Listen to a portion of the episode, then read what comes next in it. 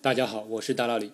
想必各位不久前都被一条新闻刷屏了。这条新闻就是詹姆斯·韦伯空间望远镜成功于2021年12月25日发射升空，并且在2022年的一月24日成功抵达了最终的目的地，距离地球约150万千米的地日系统拉格朗日点 L2 点。这是一条很让人有期待感的新闻，相信这个望远镜未来可以给我们发送一些前所未见的宇宙远处的照片。这条新闻里还有一个很有意思的名词，就是拉格朗日点。那么这期节目我就跟大家聊一聊什么是拉格朗日点。拉格朗日点其实就是三体问题中的一些特殊解。关于三体问题，我很早以前就有一期节目聊过，它就是问。如果有三个质点在仅仅考虑万有引力的作用下，这三个质点的运动轨迹的问题，数学家发现，对于一般情况下的三体问题，这个质点的运动轨迹太复杂了，它会呈现一种混沌的状态。但是在某些特别的条件下，三体问题是可以有非常简洁的解，也就是周期性的解。呃，这三个质点可以呈现简单的、有规律的周期性的运动轨迹，而拉格朗日点就是三体问题最简单的五个周期解。它们的共同特点就是三个质点它们的相对位置是静止的，也就是说，从一个质点去看另外两个质点，感觉上像是静止的状态，相对位置不会发生变化。这就是它们最大的一个特点。但是节目开始之前，我先要说明一点，就是这个拉格朗日点这个概念本身有两个层次上的含义，一个是纯数学上的拉格朗日点，那也就是说三个质点在万有引力下的这种周期性的运动，而另一个层次上的含义是航天工程上的拉格朗日点，这是本期节目中所要聊的拉格朗日点，而且。我们主要聊的是地日系统下的拉格朗日点，也就是说，我们确定这三个质点中有两个质点分别就是地球和太阳，所以这就称为地日系统。那么，我们今天主要聊这个地日系统下的拉格朗日点。那么，也如你所意料的那样，对于航天工程意义上的拉格朗日点，因为实际中的一些已知的条件，我们可以。把这个纯数学上的拉格朗日点的计算进行一定的简化。那么第一个简化就是我们先认为太阳是不动的，只有地球是围绕太阳公转的。在标准的两个质点的二体问题中，如果两个质点不是互相靠近、互相远离，那么其实是这两个质点会围绕它们的共同质心进行圆圆周的运动。但是因为太阳的质量相比地球是非常大的，它是。地球质量的三十三万倍，而地球距离太阳又不是那么远，所以我们可以近似的认为，太阳和地球的共同质心，也就核质心，仍然是太阳的中心。那么实际的计算结果是，太阳和地球的核质心距离太阳的中心大约是四百五十三公里，而太阳的半径其实达到了七十万公里，也就是说。呃，地球和太阳的核质心认为就是太阳，那么这是一个非常好的近似，它非常好的近似接近于太阳的中心。但是我们后面会看到，在计算第四、第五拉格朗日点的时候，其实我们不能忽略这个四百五十三公里的差距。但是在一般情况下，这是一个很好的近似。那么第二个简化就是我们认为地球的轨道是圆形的。呃，这个简化其实也是与第一个简化相关的，因为。地球与太阳的核质心其实并不精确的位于太阳的中心。那么，其实如果是二体问题的话，你应该认为地球是围绕这个核质心进行匀速的圆周运动。那么，现在如果我们把太阳固定起来看，那么你从太阳来看地球的轨道，那它就是变成一个椭圆形的轨道。另外，太阳系里面也并不只有地球一颗行星了，还有非常非常多的其他的天体，所以。地日系统也不是一个完美的二体问题了。那么，地球的公转轨道实际上是一个椭圆的形状，但是如果我们认为它是圆的，这个近似也相当不错，因为地球的近日点和远日点的差距大约是四百九十万公里，但是这个数值如果你去比上这个近日点或者远日点的距离的话，那么其实差距也只有百分之三了，还是非常小的。那么我们第三个简化就是我们在地日系统里增加的这样一个第三个质点。这个质点的质量相对于太阳和地球是非常小的，是可以忽略不计的。也就是说，这个质点的加入不会影响太阳和地球的运行轨迹，这一点是非常重要的。我们不能让这个质点大到足以影响太阳和地球的运行轨道。如果是这样的话，那事情马上就乱套了，那地球人就变成三体人了，对吧？但是还好，以目前人类的能力能够发射的航天器。它的质量相对于地球都是可以忽略不计，所以根本不需要担心人类发射的航天器能够影响地球的轨道，或者更不用说是太阳的轨道。那么基于以上三点的简化，那么我们一起来找一找拉格朗日点，也就是在这些点上，如果我们发射航天器，那么这个航天器可以只依靠与太阳和地球之间的这个万有引力来获得一个相对于。太阳和地球位置相对静止的这样一个效果，那么我们一起来找找看这样的位置。那么你第一个能够想到的位置的话，我认为应该是它会是在太阳和地球的连线上，至少你应该能够想到在地球和太阳的连线上存在这样一个位置，就是地球和太阳的引力互相抵消，它们的大小相等，方向相反，那么这两个引力的合力恰好是零。具体这个位置在哪里，应该是非常好算的。如果你学过高中物理，那么你肯定能够算出这个位置的，呃，距离地球的距离。但是这个位置并不是我们要找的拉格朗日点。那么这个原因就在于地球还是有公转的。我前面已经说过了，我们假设太阳是静止，但是地球是有公转的。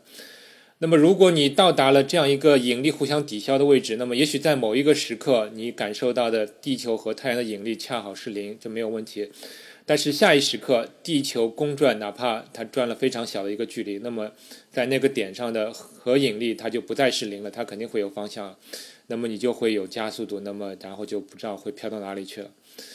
但是这个思路可以告诉我们，如果我们还是在地球和太阳的连线上。如果我们找一个比核引力为零的位置，更加靠近太阳的位置上，那么此时太阳和地球的核引力应该还是朝太阳这边是占上风的。如果我们能让这个引力的大小正好可以使航天器能够围绕太阳进行匀速圆周运动，而且它的公转周期也是一年与地球同步。那么这个航天器就可以恰好处于与太阳和地球相对静止的这样一个状态了。我相信听到这里的话，很多听众也能够根据以上信息列出一个求解这个位置的方程。那列列出这个方程应该是不难的，我相信大多数听众都能够列。我也非常推荐各位列一下这个方程去求解一下这样的位置。在这个方程中，我们的已知量是太阳的质量、地球的质量。地球到太阳的距离，还有地球的公转周期，就是一年。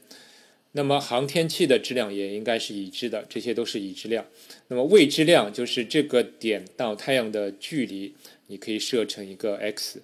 那么根据万有引力公式和匀速圆周运动与向心力关系的这样公式，那么你很快能够排出一个方程。但是你会发现这个方程。要去求解的话，它本质上是一个一元五次的方程，它的求解是相当复杂的。但如果我们考虑到之前的那些简化，也就是说地球的质量远小于太阳质量，那么这个方程就马上可以进行简化求解，而且你会发现这个方程其实是肯定与航天器的质量是无关的。那么这个解法的具体过程就我就不说了，那我可以直接告诉大家答案。对地日系统来说，这个位置是位于地球和太阳的连线上，在距离地球一百五十万公里的位置。那么这个数字大概是月球到地球距离的四倍。那么这个点就被称为第一拉格朗日点，简称 L 一点。如果发射一个航天器以合适的速度到达这个点，那么这个航天器就可以保持与地球具有相同的角速度，围绕太阳进行公转。从而它可以一直保持在地球和太阳连线的这样一个位置上。那么这种情况下，你从航天器来看地球的话，你会永远看到地球被太阳照亮的那个半球。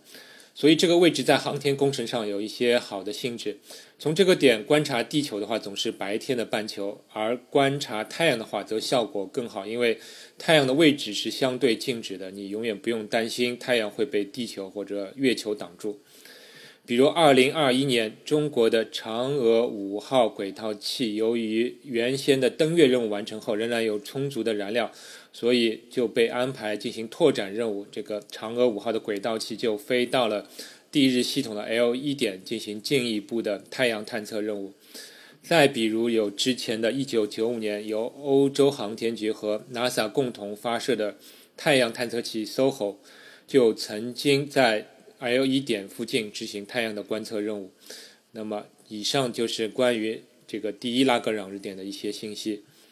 知道了第一拉格朗日点，那么求解第二、第三拉格朗日点就不难了，因为你可以想到，如果是在地球和太阳连线的延长线上，靠地球这一侧上某一个位置，应该有这么一个点，它能使得地球和太阳对该位置的引力之和，恰好能够使这个飞行器达到与地球同步的角速度，那么这个位置就被称为第二拉格朗日点，简称 L 二点。而同样的，如果是在地球太阳延长线靠太阳的这一侧，它同样会有一个位置，使得地球和太阳对该位置的引和引力能够对航天器形成同步的这个角速度。那么在这个位置就叫做第三拉格朗日点，称为 L 三点。实际计算结果是 L 二点。距离地球的这个长度其实是与 L 一点的距离是一样的，同样约是一百五十万公里，四倍的地月距离。那么从 L 二点看地球，就会变成是永远是黑夜的那一面了。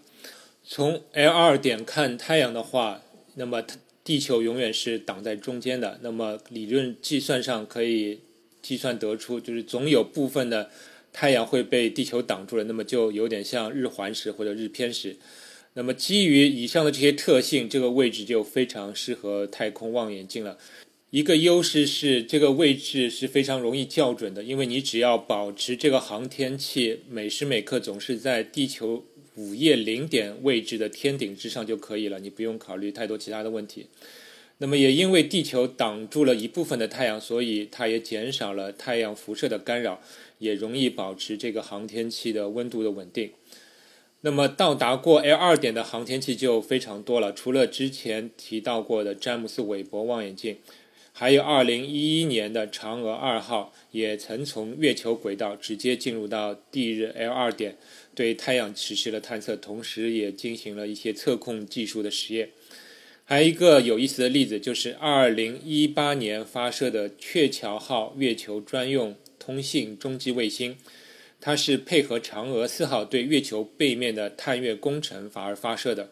这颗卫星至今仍然是运行在地月系统的 L 二点，也就是说，地球到月亮的延长线，但是是靠月亮的那一侧这样一个 L 二点。那么我们知道，月球总是以一个面面对地球的。那么如果一个探测器要在月球背面登陆，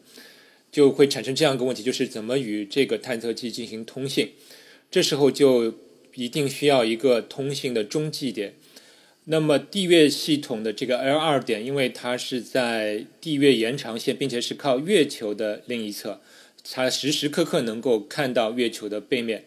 另一方面，因为月球的体积不是那么大，所以在这个位置上总还能够部分的看到地球。所以这个 L 二点就是一个连接地球和月球背面的绝佳中继通信位置。目前，鹊桥卫星还在这个 L 二点上运行，还能为将来的月球背面探测任务进行服务。那么，这就是有关第二拉格朗日点。那么，关于第三拉格朗日点，前面说了，它是位于地球太阳的连线，靠太阳的那一侧。那么，它距离太阳会比地球距离太阳稍微远一点，因为我们考虑的是地球和太阳对它的合引力，要使它能够获得与地球同样的角速度，那么这时候就不能忽略地球的引力了。但是这个点来具体来说，对航天工程是没有什么太大的作用，因为在这个位置上，它是永远看不到地球的，因为太阳就永远挡在中间，你是看不到地球，地球也看不到它，无法进行直接的通信联系，而且太阳背面也也没有什么暗面需要进行特别的探测。但是这个位置对科幻小说来说就太有用了，那么有些科幻小说就假想那个位置上有一个影子地球。或者说是外星人的舰队就潜伏在那里，还好人类已经发射过那个环绕太阳的探测器，观察过那个 L 三点，排除了那个位置有影子地球或者外星人潜伏的可能。那么以上就是关于 L 一到 L 三的拉格朗日点，它们的存在性其实最早是由欧拉计算和确定的。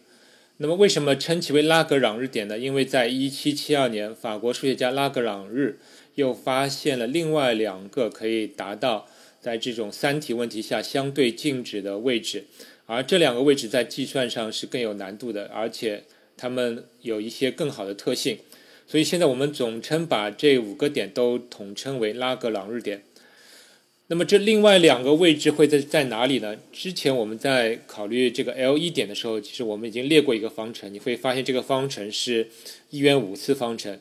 那其实这就提示了这个可能会有拉五个拉格朗日点，因为我们知道五次方程会有会有五个解，如果是在复数范围的话。但是因为之前我们把解的位置限定在地球和太阳的连线上，那么确实只能解出三个实数解。如果要找其他解，那么我们就必须把问题放在二维的平面上考虑。那么实际上这最后的两个拉格朗日点，它。位于地球和太阳连线的垂直平分线和地球轨道的交点上，也就是这个点与地球和太阳之间恰好构成了一个正三角形。那么我们来分析一下，为什么这两个位置也可以？你可以在纸上画一个正三角形，一个点标注为太阳，一个点标注为地球，然后考虑一下太阳和地球对另外一个顶点的引力的合力。因为太阳的质量远大于地球的质量，所以你知道这个合力的大致方向还是指向太阳的，只是稍稍偏向地球的这一边。那么前面也说了，地球和太阳的合质性其实并不是位于太阳中心，而是稍稍偏向地球这一边的。那么如果之前的那个合力恰好指向地球和太阳的合质性，并且能够使质点获得与地球同样的角速度。那么你就会发现这非常好，那么这个位置就能够达到与地球和太阳的相对静止，那么这个位置就是另一个拉格朗日点。那么这个具体计算过程我也不说了，但是我稍后会把这个计算和这次音频的文稿在我的微信公众号上进行推送。我的微信公众号就叫大佬理聊数学。但不管怎么样，就是拉格朗日证明了这个位置就应该是处于能够与地球、太阳构成正三角形的这个位置上，从而增加了两个拉格朗日点，现在被称为第四和第五拉格朗日点，简称为 L 四、L 五点。这两个拉格朗日点还有一个非常有意思的特点：当两个大质点之间的质量比大于二十五的时候，这两个拉格朗日点是稳定平衡点。这个稳定平衡的意思就是说，当你稍微偏离平衡位置的时候，系统会自动回复到这个原来的平衡位置，就如同不倒翁的这种情况一样。而因为太阳比地球的质量比它远大于二十五，所以地日系统的 L 四 L 五点是稳定平衡点。也就是说，当你以比较低的速度到达于 L 四 L 五点附近的时候，你就可以躺平，你啥都不用做了。那么你就可以静待地球和太阳的引力把你拉到这个拉格朗日点。那这是不是一个非常好的特性？而之前说的 L 一到 L 三点，它都不是稳定平衡点。就是说，如果你稍微偏离平衡位置一点。如果你不主动进行纠正的话，那么你就会越来越偏离这些 L 一到 L 三点。所以之前说过的，到达 L 一、L 二点的这些航天器，它其实并不能啥都不做，并不能完全关闭动力，否则的话，它们就会偏离这些位置。那么实际上，这些航天器会环绕拉格朗日点做一个慢速的环绕的运行，来时常去纠正自己的位置。那么这个 L 四和 L 五点在航天工程上有什么用呢？目前看是没有太大的作用。但是尽管有些航天器已经路过这两个位置，但是还没有航天器稳定的停留过这些位置。但是在科幻小说里，已经把这两个位置设定为未来星际殖民飞船的绝佳的运行位置。因为这两个位置是稳定平衡点，这意味着一旦飞船抵达这个位置，那么就不需要再输出动力了，从而可以极低的成本保持与太阳和地球之间的相对静止，并且这个位置是可时刻可以看到地球的，在通信上是没有问题的，并且这些位置的公转周期也是一年。那么如果再能产生二十四小时的自转的那种周期，那么飞船上的人就可以。感受到与地球同样的一天和一年的感觉。那么，总而言之，这个两个位置是星际殖民飞船的绝佳的停靠点。但是，稳定平衡带来的一个副作用就是，有很多天然的物质容易靠近和积聚在这两个位置。现在已经观测到，在地日的 L 四和 L 五点附近，已经有一些星际尘埃和至少两颗小行星在那里了。那么，如果殖民飞船要停靠在那个位置，那么就需要考虑如何避免和星际尘埃和小行星的碰撞的问题。而在太阳和木星系统的 L 四和 L 五点上，则已经有上百万颗这样的小行星了。总之，目前 L 四和 L 五点并没有太多的实用价值，但是在未来的实用性上，它是星际殖民飞船的一个绝佳的停靠点。那么，关于五个拉格朗日点的介绍都完成了。它们的共同特性就是说，这这些位置都能达成在三个质点之间相对位置平衡和稳定的这样一个状态。而大自然能够提供这五个点，也是给我们的航天工程提供了很多的便利。那还有没有其他效果的这种点呢？那么，从三体问题上来看的话，是没有更多的这样拉格朗日点的位置了。那么从更多质点下来看的话，那么当然你可以构造非常特殊的情况，比如说所有的质点都在一个一个圆周上环绕运动等等，这种特点是有的，但是它的意义已经不大了，因为更多的点点的像你要求已经存在三个大的质点本身已经位于拉格朗日点的位置，而且它们之间要保持相对的静止，但实际上我们在太阳系内并没有发现这样的三体系统。所以，这个在更多的质点下考虑这些点的话，其实实用价值也不是很大了。但是不管怎么说，我们还是发现这五个拉格朗日点的位置还是非常有意思啊，特别是 L 四 L 五点，它让我们有非常好的将来的这个星际殖民的可能性。那么好了，关于拉格朗日点，今天就聊到这里。它总而言之就是能够拉着地球和太阳一起转的五个点。那我们下期再见。科学声音。